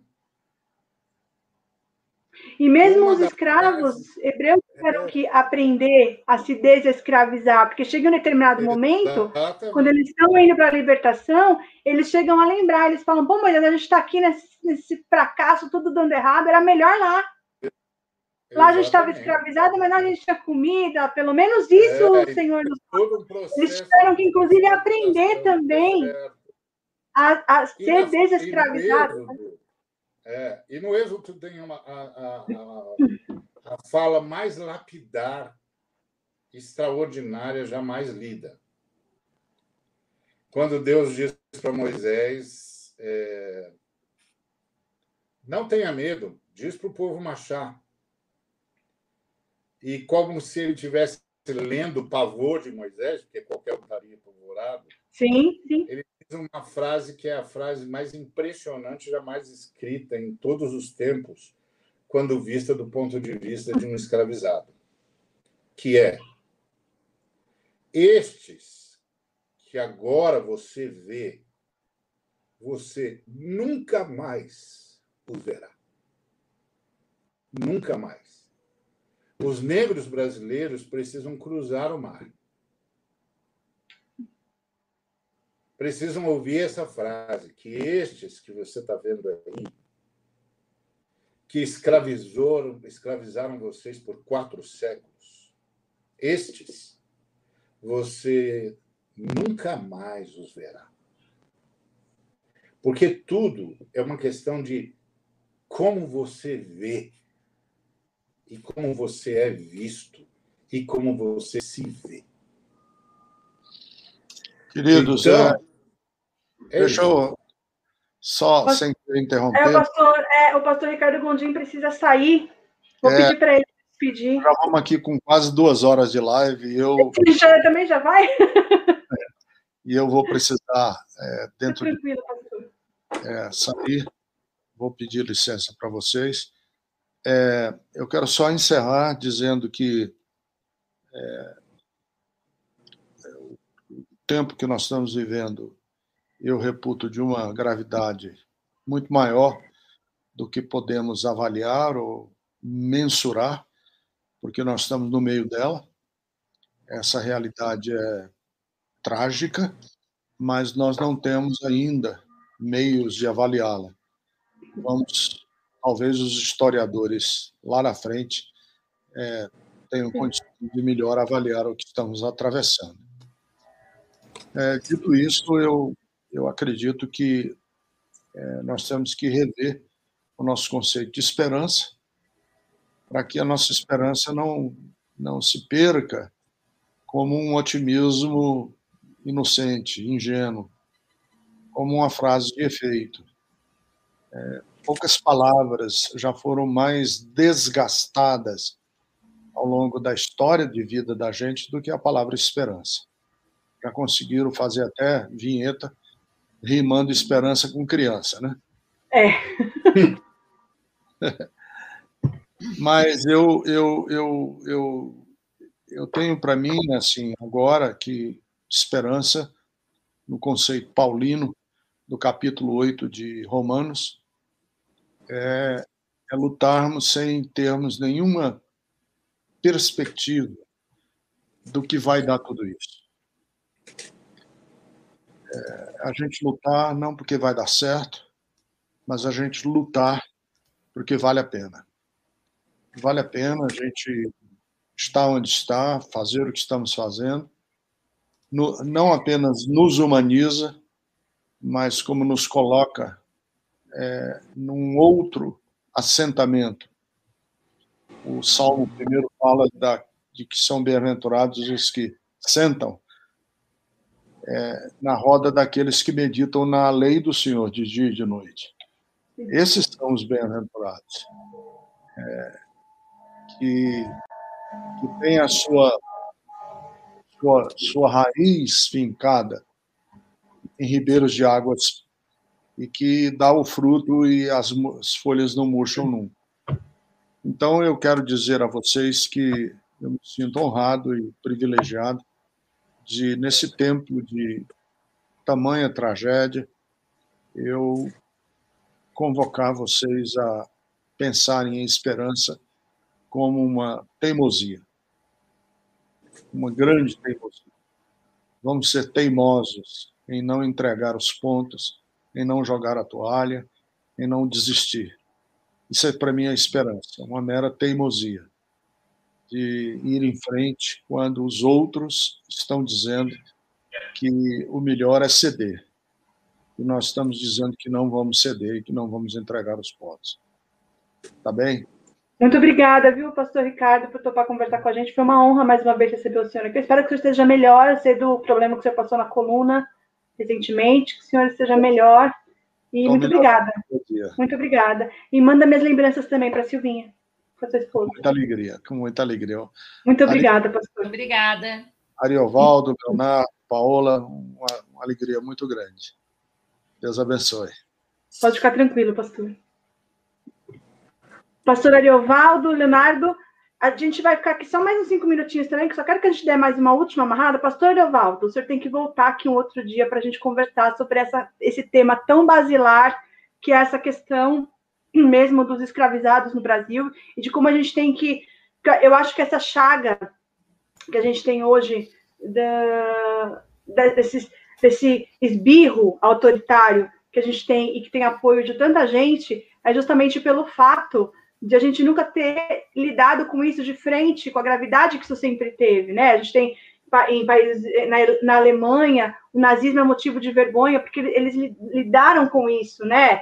De, de, frente, eles viram a gravidade do assunto. Na Argentina, no Chile, eles também lidaram com a coisa de uma maneira diferente da, da que nós lidamos aqui no Brasil, meio que eufemizando tudo, é, deixamos as coisas muito soft, muito palatáveis, e aí as pessoas não têm noção da gravidade que foi isso, né? Como professor, a gente sabe, por exemplo, na escola, eles vão estudar o período ditatorial, por exemplo, ali pelo fim da oitava série, da antiga oitava série, hoje nono ano, e final de ano, ninguém está muito interessado em saber as coisas. Então, as pessoas acabam não aprendendo muito bem do que deveriam aprender, e eu acredito que, assim como a questão da ditadura, as nossas, a nossa chaga maior mesmo é a questão da escravização, que também nunca foi vista da maneira como deveria, ela nunca teve o, o, o horror, que hoje a gente fala tanto, as pessoas falam tanto, né? Onde já se viu o próprio presidente, quando da época ainda da campanha, indo na hebraica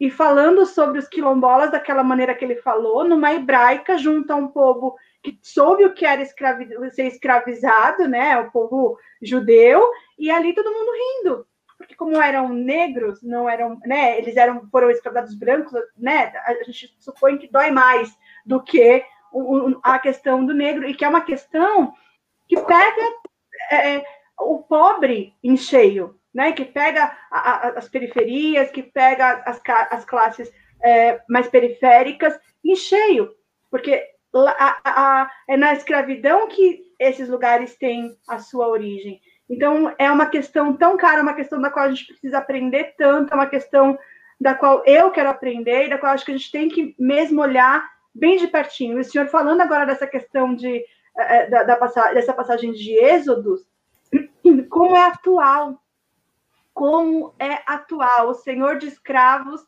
que não quer deixar de ter os seus escravos, a gente está vivendo isso nesse momento. Uhum. E o uhum. escravizado né? A gente está vendo que agora a nova escravidão, por exemplo, é a uberização do trabalho, é a transformação de tudo em aplicativo. E, ao mesmo tempo, esse escravizado achando que é legal ficar como aplicativo. Eu sou meu próprio patrão. Eu faço uhum. meu próprio tempo. Eu, e não eu estou sendo explorado de forma é, escraviz, escravizado mesmo por um senhor que quer que eu continue nessa posição. E é tão importante essa fala que o senhor coloca agora para a gente nesse sentido. Esses que estão ali nunca mais, a gente, a gente precisa disso. A gente precisa que as pessoas acordem, principalmente nesse momento que a gente está passando agora com o Bolsonaro querendo aí dar um golpe, e sempre dizendo, né, a gente tem que escolher mais direitos ou mais empregos, querendo deixar o escravo no lugar de escravo, né? Não, não tem outra alternativa. Ou você aceita isso que eu estou te dando, ou então não tem, não tem, não tem para onde correr.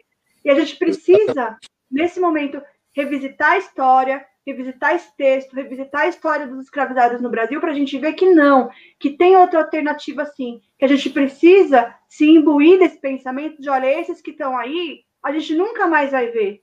Não porque eles vão sumir, mas porque a gente não vai vê-los mais desse jeito. E nós uhum. vamos nos ver de um jeito diferente também. A gente precisa disso, né? Verdade.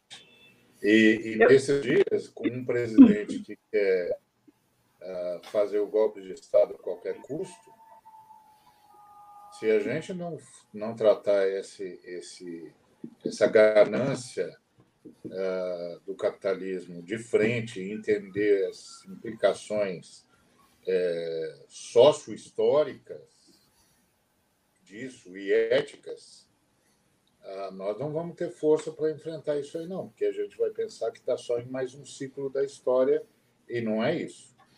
E agora nós estamos numa situação tensa, porque o presidente acabou de afastar os generais que não queriam ser jagunços dele e, logicamente, vai substituí-los pelos seus jagunços.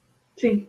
E, e aí é, a gente está correndo um risco bravo. Primeiro, a gente está correndo o risco do golpe pelo golpe, simplesmente os jagunços assumirem o poder, ou se os que foram demovidos pelo presidente tiverem força na tropa e resistirem, nós podemos assistir uma guerra que a gente nunca assistiu. Então, não é um quadro fácil. Não é um quadro fácil quando o presidente ousou mexer com, com o Estado-Maior das Forças Armadas e está disposto, inclusive, a, a, a, quebrar a hierarquia, e isso significa por pelo menos é, seis níveis na reforma, para poder, pra poder é, acender, fazer acender o sétimo, o sétimo nível na escala hierárquica. Não é uma situação fácil que nós estamos vivendo, não. Então, a gente vai assistir um embate que a gente ainda não tinha assistido nesse país. Então, eu vejo uma possibilidade é, é o presidente ser simplesmente demovido. Sim. Depois desse embate com as Forças Armadas, ele ser convencido que a melhor coisa que ele pode fazer é, renunciar. Pode ser. Eu acho a mais remota das hipóteses. Também acho. A outra, ele conseguiu jagunços. E a outra é, em ele conseguindo jagunços, ele enfrentar a resistência da tropa representada pelo Estado-Maior que foi demitido. Sim. E aí nós vamos assistir um embate que até então a gente nunca viu. E aí, por, por isso mesmo, de imprevisível, né? Imprevisível. Imprevisível, porque a gente nunca passou. É, é muito difícil. É, é, esse canal, pastor, nasceu justamente disso, dessa, dessa angústia que a gente estava se sentindo por esse tempo pandêmico, e aí a, a, minha vontade e a vontade da Paola de conversar, né? Até o, o mote do canal é, é conversar para refletir, dialogar para refletir. Então, uhum a gente fez isso hoje, que a gente teve uma aula. Eu quero agradecer muito, muito, senhor, por, estar, tá, por ter topado estar aqui com a gente. Imagina, e vou pedir mesmo, de verdade, para que o senhor volte um outro dia, para que nós possamos falar só disso, para que o senhor possa nos tá dar uma outra aula só sobre essa questão da escravização, da nossa, da nossa história escravocrata e do quanto ela é, repercute nos nossos dias ainda que é importante é. que a gente aprenda, que a gente apreenda esses conteúdos para que a gente possa transmitir para o próximo e viver melhor e, e nos imbuirmos daquilo que a gente para resistir, né? De autoridade é para resistir, de fato, né? De consciência. Eu quero a agradecer também todo mundo que assistiu. Pode falar, pastor. Não, eu concordando com você, a gente tem que. Assim. Eu quero agradecer também todo mundo que assistiu, todo mundo que esteve aqui, que comentou aqui no chat. Hoje a gente nem colocou muito chat para passar, porque a gente queria ouvir mesmo o pastor, ouviu o Leonardo, ouviu o Ricardo Gondim conversando. Então a gente nem passou muito, a gente pede desculpas por isso, mas a gente pede também para que você curta o conteúdo, para que você compartilhe. Se você ainda não é inscrito no canal, para que você se inscreva, para que a gente possa continuar tendo outras conversas aqui, que nós já tivemos muitas, muito boas e ainda teremos mais. E pedir mesmo para o pastor voltar de novo. Quero agradecer também o Leonardo Rossato por estar aqui. Leonardo, a gente nem conseguiu falar muito, porque eles falaram bastante, e foi muito bom que eles falaram, mas eu quero agradecer muito Não, que você esteve aqui, e também quero deixar o convite, estender o convite para que você volte outras vezes. O pastor Adelvado caiu, mas ele voltou. Deixa eu ver se ele voltou aqui. Ah, ele voltou, caiu, mas voltou.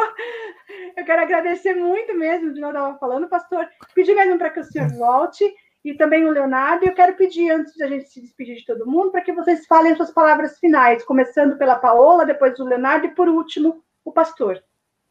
Pode ir, Paola. Vamos lá. Bom, gente, mais uma vez, agradecendo mais uma vez a pastora Leovaldo estar aqui, agradecer o Leonardo também por estar aqui com a gente.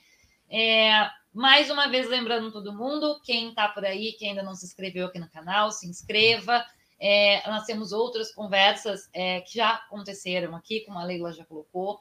Outros diálogos muito interessantes vão acontecer nas próximas semanas. Então, fiquem de olho, né? Se inscrevam, ativem o sininho para ter as notificações todas. É, fica mais uma vez aí, reforço o convite da Leila para que o pastor Leovaldo volte aqui, para que o Leonardo volte aqui. Né? E quero lembrar todo mundo também que a gente tem um podcast onde nós lançamos o áudio das lives na íntegra. Né? Já sai, vai sair no sábado mais um uh, desses podcasts, dessa vez com o áudio desta live que nós fizemos hoje. Então, sábado, é, no feed do Ilha das Profs, para quem quiser ouvir novamente a entrevista, quem quiser né, ouvir novamente é, toda essa reflexão que a gente teve hoje, vai estar tá lá no nosso podcast também, no sábado.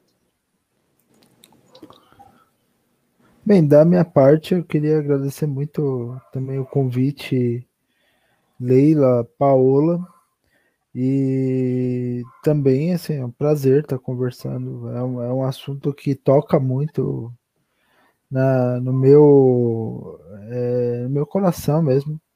E eu queria eu nunca tive a oportunidade de fazer isso, apesar de já ter é, até ido em encontros do, do Missão da Íntegra no final, mas eu queria fazer um agradecimento público aqui ao pastor Agiovaldo, porque, assim, eu, eu tenho que falar assim, muito honestamente que é, o, é, o pastor Agiovaldo e o Missão da Íntegra foram essenciais na, na minha fé, essenciais é, num, num, período em que eu estava praticamente debandando, largando da minha fé. E, e, daí eu conheci a missão na íntegra e, e, e, aquilo mudou completamente a minha forma de enxergar a fé e me trouxe uma coerência muito grande entre aquilo que eu acredito, aquilo que eu penso e a minha fé cristã. Então, não só é, você, Ari, mas eu acho que todo mundo que estava lá no, na missão na íntegra, mas especialmente você que tocou esse trabalho e que teve à frente esse tempo todo, às vezes pode nem saber, mas você foi essencial para que eu pudesse de alguma maneira revigorar a minha fé e, e, e, estar de pé em toda essa situação que a gente vive, em todo esse contexto que a gente vive até hoje. Então eu agradeço do fundo do coração. Não, eu é que agradeço o privilégio de ouvir isso. E dou graças a Deus por ter participado de alguma maneira. E quero agradecer a Leila, a Paola e ao Leonardo e ao Ricardo, que já não está mais aqui. Mas eu quero agradecer pelo privilégio de participar desse diálogo com vocês e principalmente por causa do que tudo isso significa. O que significa vocês formarem um canal como esse para dialogar num país que está diante da possibilidade de sucumbir diante do autoritarismo de novo. É, movimentos como esse que vocês estão fazendo são de uma resistência é, impensável algum, algumas décadas atrás. E parabéns, parabéns, parabéns por essa coragem, parabéns por, por assumirem isso é, numa época em que as mulheres estão lutando para serem reconhecidas no seu espaço legítimo, na sua vocação legítima, na sua contribuição, na sua capacidade, nos seus direitos. Então, parabéns. Obrigado por ter me permitido participar de um momento como esse. E Olha, me emocionei. a palavra do Gondim. Esperança e resistência sempre. O senhor me emocionou muito agora, porque o senhor também, assim como o Leonardo, o senhor também é uma referência muito grande para mim. É... Tive muitas experiências com leituras do senhor, com posicionamentos que o senhor teve, e para o senhor ver a importância desse momento da gente se imbuir dessa consciência que o senhor traz, eu vou só antes de terminar tudo com uma notícia da Mônica Bergamo, que ela acabou de twittar aqui. Ela ainda colocou como urgente. Projeto apoiado por Arthur Lira prevê que todos, todos paguem para que empresas comprem vacinas e façam seus planos privados de imunização, no que está sendo definido como fura-fila. Elas vão poder abater tudo do imposto de renda. Quer dizer, a gente está num momento de desgraça, de pandemia, onde quem está sofrendo com isso são todos, mas principalmente os mais pobres, os mais sem condição, e neste momento, no Congresso Nacional, na casa que defende o povo, que deveria, né, que deveria defender o povo, onde estão ali pessoas que foram colocadas pelo povo, que deveriam estar ali para representar os nossos interesses, estão colocando as vacinas num movimento que nós não estamos vendo no mundo inteiro. É um movimento que não há no mundo todo. No, no, no, na, na, metrópole do capitalismo, na, na, catedral do capitalismo, que é os Estados Unidos, eles estão vacinando até maio a população inteira gratuitamente. Lá Exato. onde não tem SUS, onde não tem nada de graça.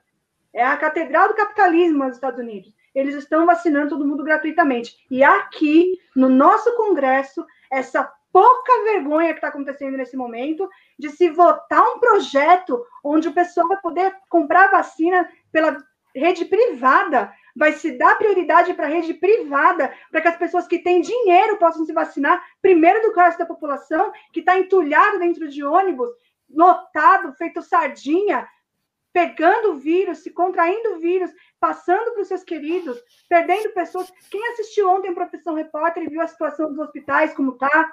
Tudo lotado. Os cemitérios que estão tendo que fazer enterros durante a madrugada, durante as noites, porque não estão dando conta. Van escolar sendo transformada em carro funerário, porque não está dando conta de tanto velório. O pessoal do, das agências funerárias explicando que vai faltar material para fazer caixão. Eles estão dizendo que nós já ultrapassamos os 5 mil mortos diários. Exato. Por conta da quantidade de, de, de féretros que eles estão vendo saindo de lá. Isso é uma pouca vergonha passar a vacina para iniciativa privada, para esse povo furar filho em detrimento da gente, perderam a vergonha na cara. Perderam a vergonha na cara. Não, nem se escondem mais. Já estão aí à luz do dia e nada vai acontecer. A gente não pode deixar isso acontecer. A gente tem que ser resistência. A gente tem que ter consciência do que está acontecendo. É um absurdo. Ah, desculpa, a gente terminar de mas olha, essa notícia me revoltou. Desculpa, é, gente. Para revoltar mesmo. Para revoltar mesmo. É o que eu chamo de a escravização no Brasil. É isso. É muito absurdo, gente. Espero que nós consigamos. Espero, espero que o Congresso que está aí, que a oposição, consiga travar isso, para que isso não passe, para que isso não seja possível, porque é um tapa na cara de todo mundo, é uma é. falta de vergonha na cara. É isso, é. falta vergonha na cara para esse Congresso. Gente, é muito boa noite para todo mundo. Uma boa, boa semana, bom resto de semana. E é isso aí, vamos resistir que a gente precisa. É isso. Tchau, tchau.